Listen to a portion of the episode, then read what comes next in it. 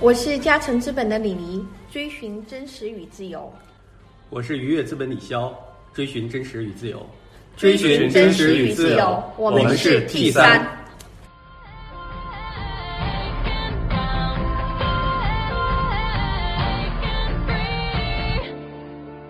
啊，欢迎大家来到这一期的 T 三。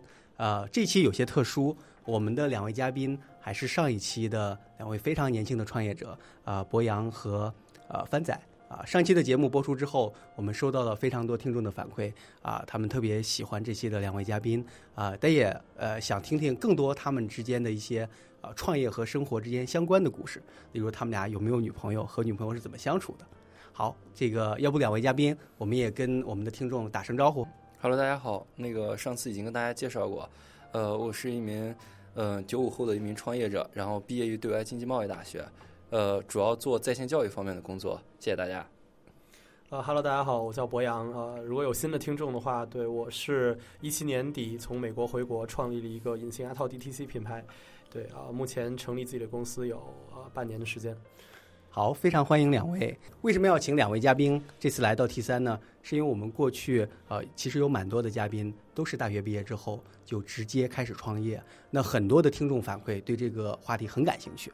那两位嘉宾呢，大学毕业之后就直接选择创业，有什么样的历程，有什么样不一样的经历？我们今天呢，特别想希望这个博洋和范仔来跟我们进行分享。对的，所以说你们作为九零后，特别是九五后的年轻创业者的梦想和焦虑，说说你们崩溃的历史吧。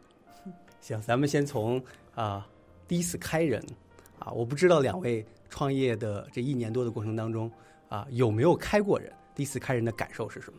嗯，呃，我大概我我应我应该开人比较多了，我开了快上百个人了，天哪，范仔，你毕业几年呢？开了上范仔，百个人。你公司有多少人？就是应该是换了好几批人了。对，然后呢，这个我当时第一次开人的时候呢，其实是是因为我是做事有时候不好意思那种，然后呢，呃，当时又比较腼腆，是你创业多长？公司开公司多长时间就开始开人？我们当时是开业三个月吧，就是我们当时是开一个行政，然后呢，呃，开一个博洋露出尴尬的笑容。对没有开过人，然后博洋露出了开心的笑容。对，对范仔继续。呃，当时呢，嗯、开一个行政，然后那个行政呢，主要其实是当时也是我看他不顺眼吧，就工作上面肯定不上进，然后呢，也能力上面也一般吧，然后当时我我想开了他，他开了他，然后呢，当时我又不好意思直说，然后呢，我就让我当时一个朋友去开他，啊，你的朋友是你公司里的同事吗？对对对，当时是我同学嘛，然后也兼任我们公司同事，然后呢，我就说我想把这个人开掉，然后呢，你你去办吧。然后我当时我我当时呢，我自己就没有去去处理这个事儿，对。但是其实当时也留下了一些纠纷，因为当时其实开人第一次的话，呃，我觉得我开掉你你就可以走了吧。但是其实开人的话有一些，比如说这种。人家要要赔偿呀，或者说，比如说这个多要钱啊，这样子，对，所以当时我们俩还是懵逼的状态，对，然后他我我记得我们俩当时去上网百度什么劳动法啊，这这些乱七八糟，其实是是搜索了蛮久的，因为你们都没想到去问律师吗？当时哪有律师这个概念啊？当时就觉得就是没有什么法律这个意识比较淡薄一些吧，对，所以但是最后这哥们儿还是比较强势的，就最后把这个人给谈了下来，对，给了一点钱，然后最后把这个人给拿了下来，这哦，样子。就是你的那个同事。就是对同学，当时我们俩都大四嘛，然后他去开人，然后我就在，我就在一般开人的话，我都不去公司，对，这样所以你，现在那个开了别人那同事还在公司吗？那同学？嗯，不在了，人家追求自己的梦想 不是被你开掉也了是吧被开了。不是，不是他，他是自愿追求，哦，好的，好的。对，他是自愿追求，嗯，？OK，那你有没有在开人的过程当中，你自己开的碰到特别让你印象深刻，或者尴尬，或者痛苦，或者难受的时刻？嗯，就是我痛苦和难受的时刻，只有我去留人的时候，人家人家不留。嗯，对，没有说我看人的时候还痛苦，因为我看人的时候基本上都已经对这个人已经失望绝顶了。但你有没有遇到那种开别人的时候根本开不掉的，人家强势咄咄逼人，说你的错，凭什么让我开？嗯，这种太多了，基本上没有人会承认是自己的错的。就每个人走之后，就是你这个错，公司的问题啊什么的，公司不给资源啊什么的，这很正常。就是开人的时候的，你这个做做不起来，是因为老板不给力啊，是因为这个钱没到位啊，是因为你给的人不够呀、反正各种各样问题，反正跟他一点问题都一点一点错都没有。这种问题的话，就是这时候你跟他争这个上下已经没有用了，就是不可能更加跟他去争这个，比如说到底是你的错还是我的错，对吧？然后所以你发火吗？呃，一般的之前还呃开人的时候不会发火，开人的时候基本上对这个人已经绝望了，所以基本上你走吧，就就这样子，然后咱们就和平分手，就这样子。但一般开人的话，我自己不会开，就我我很少直接开人，就直全部都是我们 HR 团队去处理。对，所以所以这个开人上面，我觉得我就我到目前还是嫩了点，就是心理心理压力还是负担还是会有一些，就会在意别人的眼光，在意别人对我的看法，包括比如说我看人家，比如说人家会走在这个北京大街上特别可怜啊，这些这些因素之前都想过，对。那那这刚才呃，刚才这个范大爷提到了一个说，啊、如果这个人是，其实你很想留他，对，但是他给你提出提出了辞职，有过这样的事情吗？嗯，有肯定有，这个我觉得其实是和谈恋爱是一样的，就是比如说一个女生对你，比如说第一次、第二次、第三次、第四次失望的时候，那最后一次提出来的绝对都是分手，而且没有基本上没有挽回的余地很难挽留。对，很难挽留，因为基本上，比如说我之前，我之前在想留一个人的时候，已经留到什么程度？我说我给你加薪，我给你加百分之五十的薪资，他都不愿意留。他说，他说我这会儿拿你的薪资，我感觉我对不起自己，我身价，我身价不足以支撑这些工资，我留下来是对我自己的耻辱。所以这时候，很好，打好人牌，对啊，你很很好，但是但是 咱们俩不适合这样子，嗯对。或者说这时候，比如说我这时候我感觉我就像一个舔狗一样，说我下次如何如何改变，对吧？我如何如何变好，对吧我给？你保证，对吧？对啊，我给你保证这样，但是但是没有啊，但是没有用了。这时候人家已经对你心死了，所以所以基本上我们提出离职的，你想留下的，基本上都没有留成功。嗯，对。那博洋呢？我我我还没开过人人，我还没开过人，我公司有看的有看的不顺眼的吗？公司人数还没有达到番仔开过的人那么多。对，呃，嗯我我不知道我我同事们能不能看到这个看到这个节目啊？如果能看到的话，没没真的没有不顺眼的。对，但那个反反正我我觉得我我被员工开过吧，就反正也不是说就反正有员有员工就是来了一天就就立马就辞职了，反正就就就就来待了一天，啊，他给你分对分手原因是什么？就说就晚上回家给我发发微信说觉得就白天白天中午还大家一起就是什么那个很正常吃吃饺子，我们是新员工大家，太能演了了。吧，你们 太能演了。晚上回家说，哎哥，对不起啊，我那个什么觉得不太适合，然后对，然后就反正我觉得招招聘的原因吧，就可能刚开始呃招聘的时候，就反正也没有特别明确这个岗位到底要招什么人啊、然后可能比如说是其实是要招更偏销售一点的，呃，但实际上可能招来的是更偏这个技术护理一点的，对，然后其实他自己来了之后，第一天可能双方都觉得气氛也比较紧张，我自己因为我们现在公司也很小嘛，我是肯定。我轻易，我肯定不愿意说啊，你不合适就走了，对。但结果对人家人家自己都觉得不合适，所以我觉得可能很多事儿从招聘的时候就已经埋下种子吧，就招招聘需谨慎。对，对我我再问一个比较有意思的话题啊，嗯对这个李黎呃投的阶段比我更早一点，然后我投的更多 A B 轮的会多一些。坦白而言，我是呃不敢下决心去投没有工作经验的年轻人的。刚从这个学校里边出来之后就创业，啊、我觉得有很多的可塑性，也啊、有很大的潜力，但是我是不愿意去冒这个风险的。但李黎，我我知道你也投了蛮多非常年轻的创业者啊，就你去看这些年轻的创业，为什么能让你下这个决心去投呢？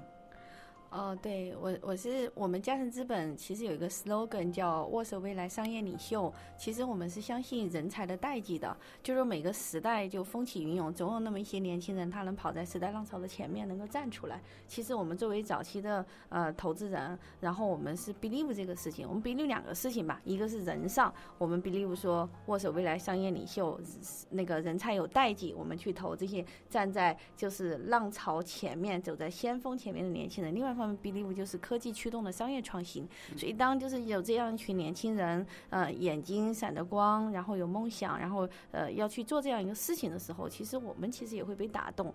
这样就是说一个说个有意思的话题，就是有一次呃，我们公司专门花了整整一个下午。然后呢，去来就是讨论说我们要投什么样的 CEO，然后我们全公司都坐在一起，对，包括我们一个 venture partner 哈，来自阿里的一个高管，然后就在一起坐在一起，然后就讨论说啊，我们是投什么样的人，所以每个人都发言叽叽喳喳的，最后就，呃。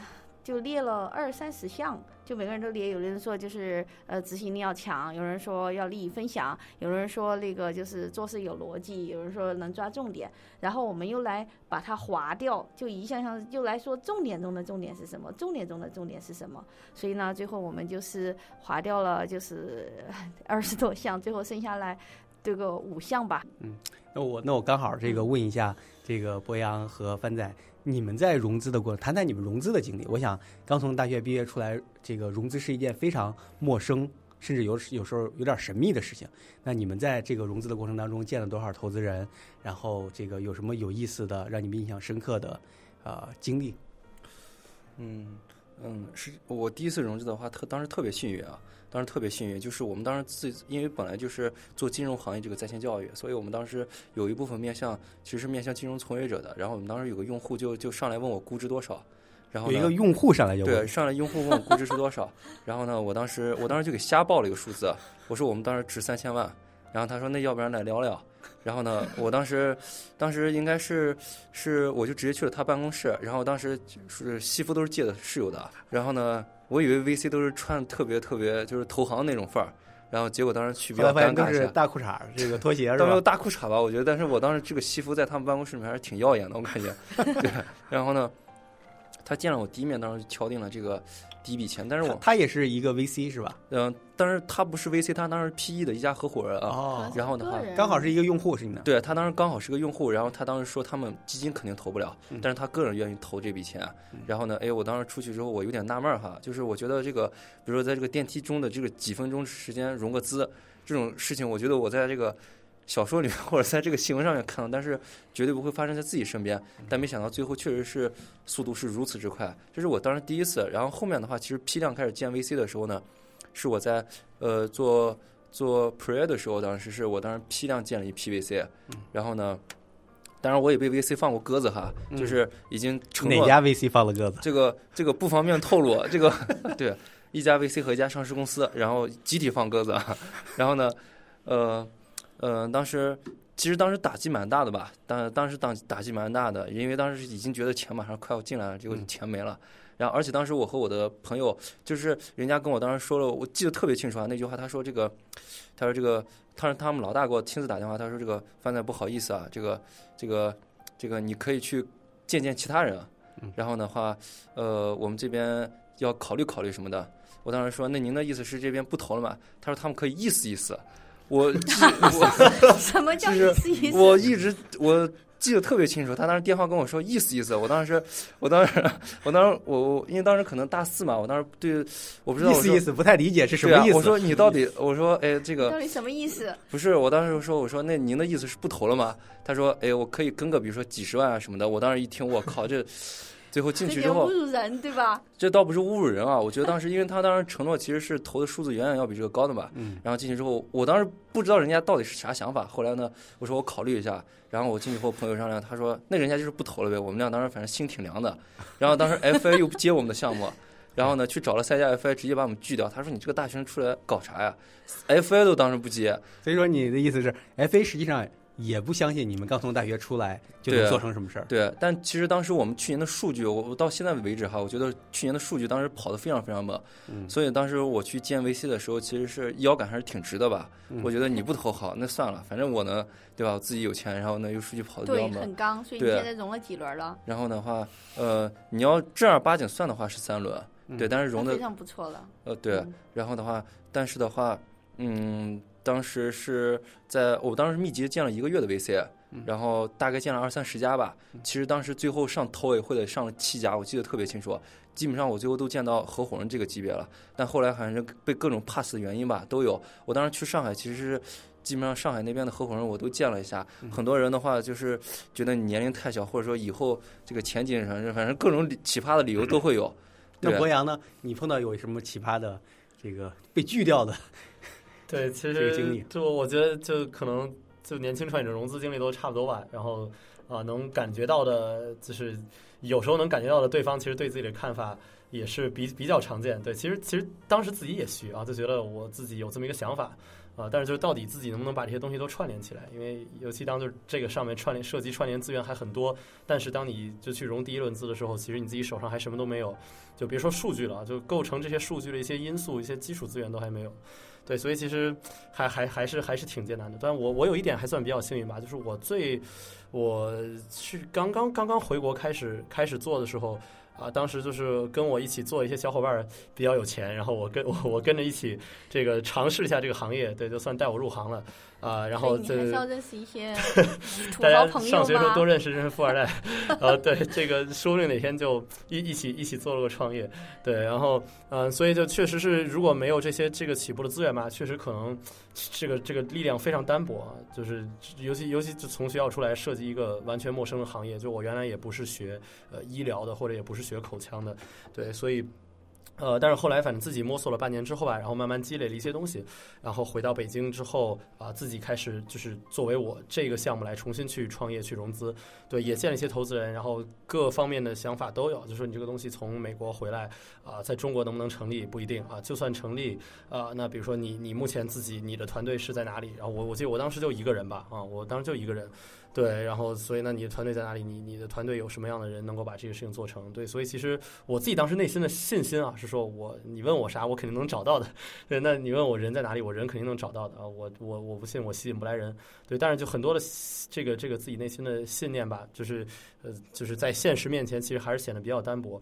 对，所以我觉得这时候确实也比较比较幸运，是我回国呃不回北京之后不久吧，然后因为我我自己还是还是挺挺去愿意去抓各种各样的机会的，然后刚好也是李丽姐这边办了活动，就是嘉诚流水席，然后这顺便对这样刚好又打了广告，谢谢。对，然后我当时就抓住机会，我就又跟李丽姐交流一次，我说，哎，这个项目这边是什么样情况？然后包括说，呃，可能在国内外已经有过什么什么样的一些验证啊？那我自己这边对这个事情怎么开展，怎么想？呃，我我其实当时没有，说实话，没有没有抱着说能够哎很快很快融到资的一些心态，我就觉得我抓住所有机会跟投资人们去沟通吧，啊，然后。啊，后来可能就就比较幸运，然后被被李姐给看中了，哎，然后就给了我一笔启动资金。我问一下，就是李黎是你见过的第几个投资人？呃，我回北你只京之后见能感受第一个吗？我想说第一个，但是还是见过见，这确确实比较幸运，因为我跟李姐不是那不是第一次见面了，对，是是之前见过一次面。这个话题了是对吗？，哦，没有没有没有，直面直面这个话题。那你看刚才因为这挺，我可能都记不太清楚了，有肯定五个肯定有了啊，五个肯定有了。那刚才这个帆仔说，其实他第一笔钱拿的是比他想象的要容易很多。对于你而言，当时你有想到过这么容易就能拿到钱吗？哦，我我也没我没有觉得很容易，对我觉得还是挺还是挺难的。挺难的然后对见了见了有小十家吧，五到十家。主要李迪当时要投你之前，还是问了很多。没有不是不是不是，不，看来不能这么讲。心都好凉。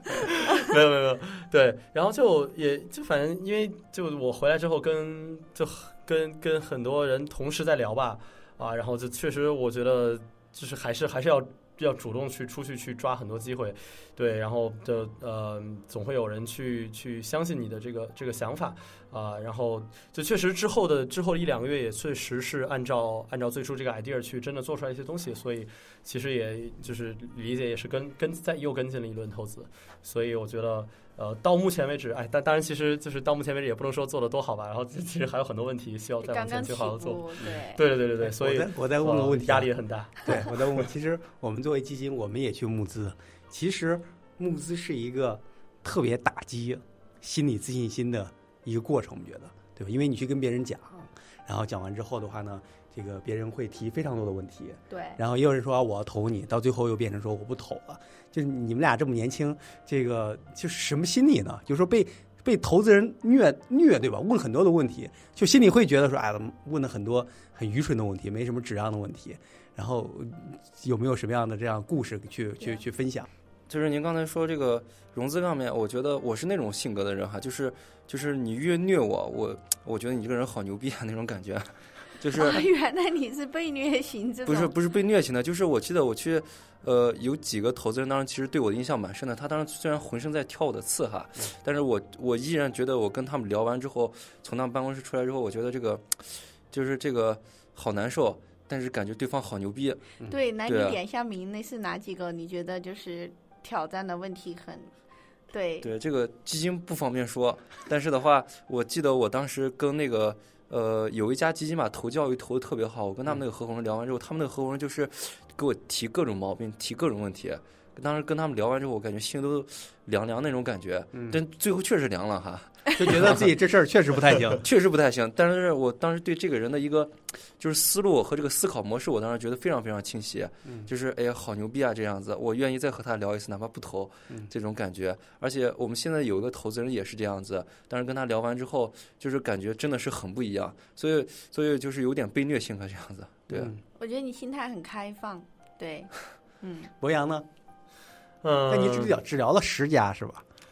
就第二次，就其实是这样，就我见过两波 VC 吧，就因为我其实中间经历过一些团队的变化。对，其实第一波的时候，当时第二波的时候见了有小十家吧，然后第一波其实也见了差不多两几次。当时大家都觉得说，就我当时我自己觉得，就什么什么东西都准备的不错了，因为像我第一波的时候，当时自己手上还有一些有一点点数据，我觉得啊，至少种子轮可以出去融。对，但是发现就大家还是说啊，再看一看，再看一看，就觉得啊，就各方面都没有很健全。然后其实确实就是就慢 会会觉得有点沮丧吧，就觉得哦，那我还得做到，那那我今天做到十，比如说我今天做到呃一万，你说再看，那我做到十万，你再看一看，那我做到一百万还要再看一看，就说我不知道到底到底做到一个什么样的程度能够去去去去打动打动资方吧，对，所以确实在融资的过程中就也也中间也一度挺沮丧的，嗯，真正被虐到。我好，我好像没有过这种感觉。对，就我觉得大家问的问题，每次都会让我觉得，哦，好像这真的是个问题。然后我就我就回回会想，我说，哦，那那这个问题我为什么没想过呢？然后就开始去想，然后去研究啊，是想就倒不是说下次怎么去回答这个问题，就真的觉得说，哦，那我做这事儿真真的行不行啊？然后就开始去想，对，好像主主要主要是这种，然后慢慢到后来，呃，也就就其实就是中间就确实涉及到很多，就真的是业务方向，甚至会因为这些就是啊、一些一些一些思考到这些问题而发生改变。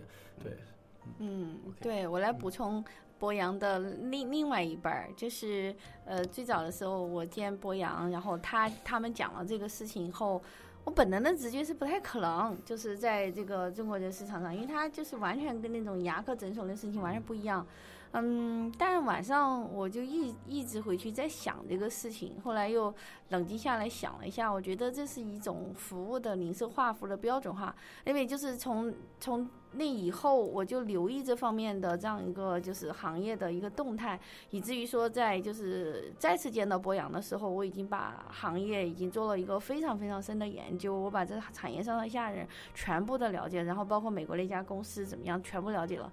然后嗯，但是我也没有觉得说我要投他，但在流水席上遇到博洋的时候，博洋他就很坚决，他就说呃我我我没有拿到投资，我现在还是一个这个状态，但是我相信，我非常相信，这一定有个市场，不一定是我要做，或者不一定是要投我，但是我相信这个市场是一定一定存在的。还有，我觉得他说话就是挺坚决的，挺挺坚定的。后我说，要不你哪天到我公司来一趟？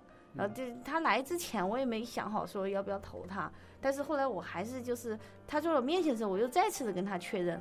我就说你做这个事情，如果你没融到资怎么办？你是不是就去找公司上班呢，或者怎么样？他说无论如何我都要去试一下的，我准备拿自己钱去试。他也没觉得我会投他。后我说既然你这样坚决，反正市场我是之前是深深的看过一遍了。我说那那我支持你吧，再给你一个起步的种子基金，你去试一下，就这样子。然后呢，我就到。就就投了他，然后也到他办公室去看一下，他跟他连创两个人，就在一个特别破、特别小的办公室，就开始起步，又做客服，又那什么，对，所以我就就这样，我是故事的另外一半，我今天才知道我是可能是第十几位 理解的人，那你们俩这个拿到第一笔钱的时候，这个什么感受？当时钱到账会马上去查一下这个银行账户，然后多少钱，再看看那个数字，是是因为满多个零呢，对吧？嗯，怎么说呢？就是就是呃，我们当时因为公司当时确实有钱，白天说 没什么可激动的，就是。从大四的时候就每个月净利二三十万呢对，，当时确实，而且当时是我的净利润花的差不多的时候，我跟我资方说，我说，哎，我这儿没钱了，你赶紧把你那个投资款给我打进来。对，当时是签了协议之后，很长时间我都没问我们当时那个呃资方要钱，我说那他要打钱，我说你先等等吧，你别打到我个人账户里面，因为当时还没没公司账户。然后我说你先等等，然后后来呢，我把我们之前挣的钱花的差不多之后，我说哎，是不是该打钱进来了呀？嗯然后当时是他把钱打进来，其实当时也心理上也没什么特别大一个波动，就感觉这笔钱进来之后，就可能胆子大了一些吧，嗯但是也没大多少，我感觉，嗯 对，这样博洋呢？什么感受？当时我我特别激动，对 我我情绪波动非常大，因为那个就因为因为就嗯，就之前经历了就相当漫长的过程，就做这个事儿。呃，就我这家公司是今年四月份注册的，对，但是之前就摸索啊，加上我其实我回国都是一七年底了，回国之后就开始做创业，啊、然后就是其实经历了挺就非常多的过程，然后包括自己当时就是决定去重新组建团队的时候，也是就完全不知道前面是什么，然后就完全没想到说，就当时真的想的是说，哦，如果说没有人去就在这个阶段去投资，那我我因为李姐刚刚也提到说，啊，我花自己钱，但实际上我我自己我自己是完全没钱的，因为我咱们今天就说直接从学校里出来就创业了嘛，我也没有工作过，就我自己兜里有一点有一点实习工资吧。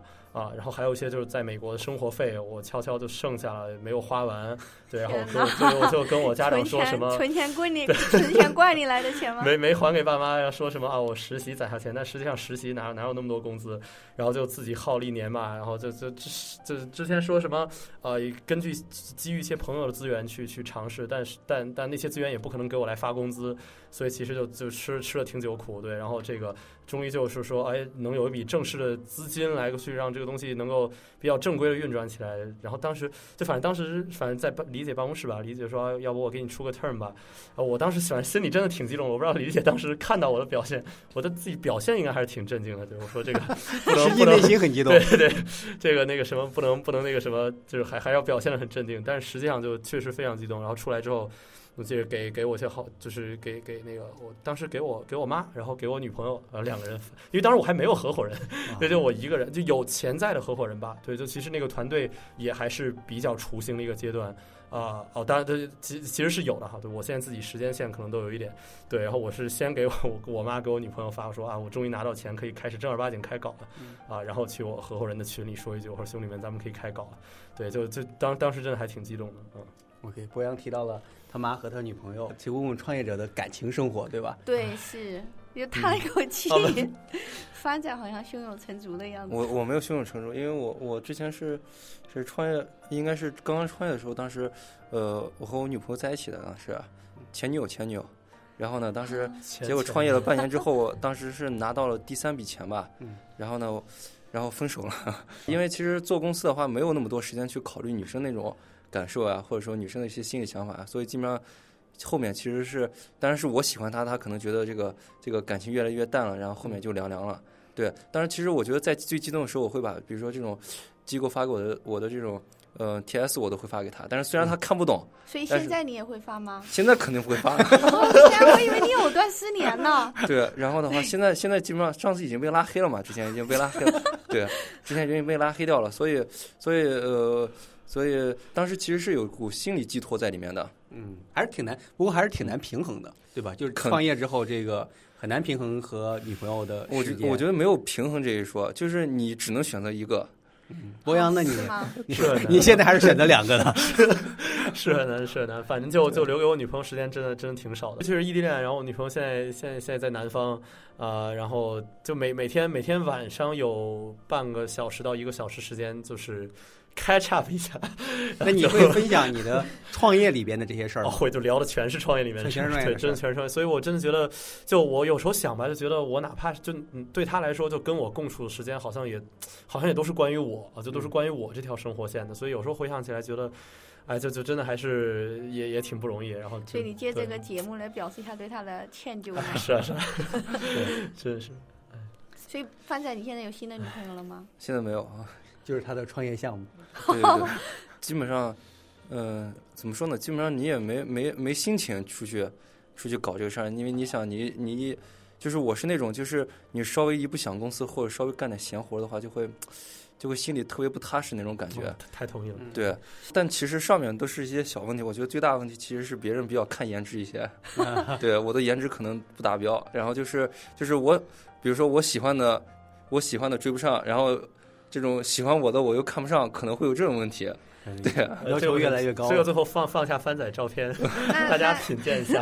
那可能暗恋你的人今天也要把你拖黑了，什么喜欢你的你又看不上，这倒没有暗恋我的人，我觉得，对，肯定没有。对，就是真的是好像创业都是没有时间陪家人、陪女朋友，这个还是需要很大的这样一个对有一个牺牲在里面的。嗯，好，再次感谢呃博洋和凡仔呃两位返场啊、今天的很多话题都特别有意思，我们讨论了呃开人、被开，呃然后拿到投资人的投资款，然后主要是投资人怎么虐他们的。怎么被投资人虐 啊、还有呃如何跟自己的女朋友相处啊、每一个话题都特别的有意思。前女友相处，啊怎么如何跟前女友相相处好，我们最后再再次感谢啊、两位嘉宾，好的，谢谢博洋谢大家与范仔。嗯，谢谢，谢谢再见谢谢大家，再见。再见。再见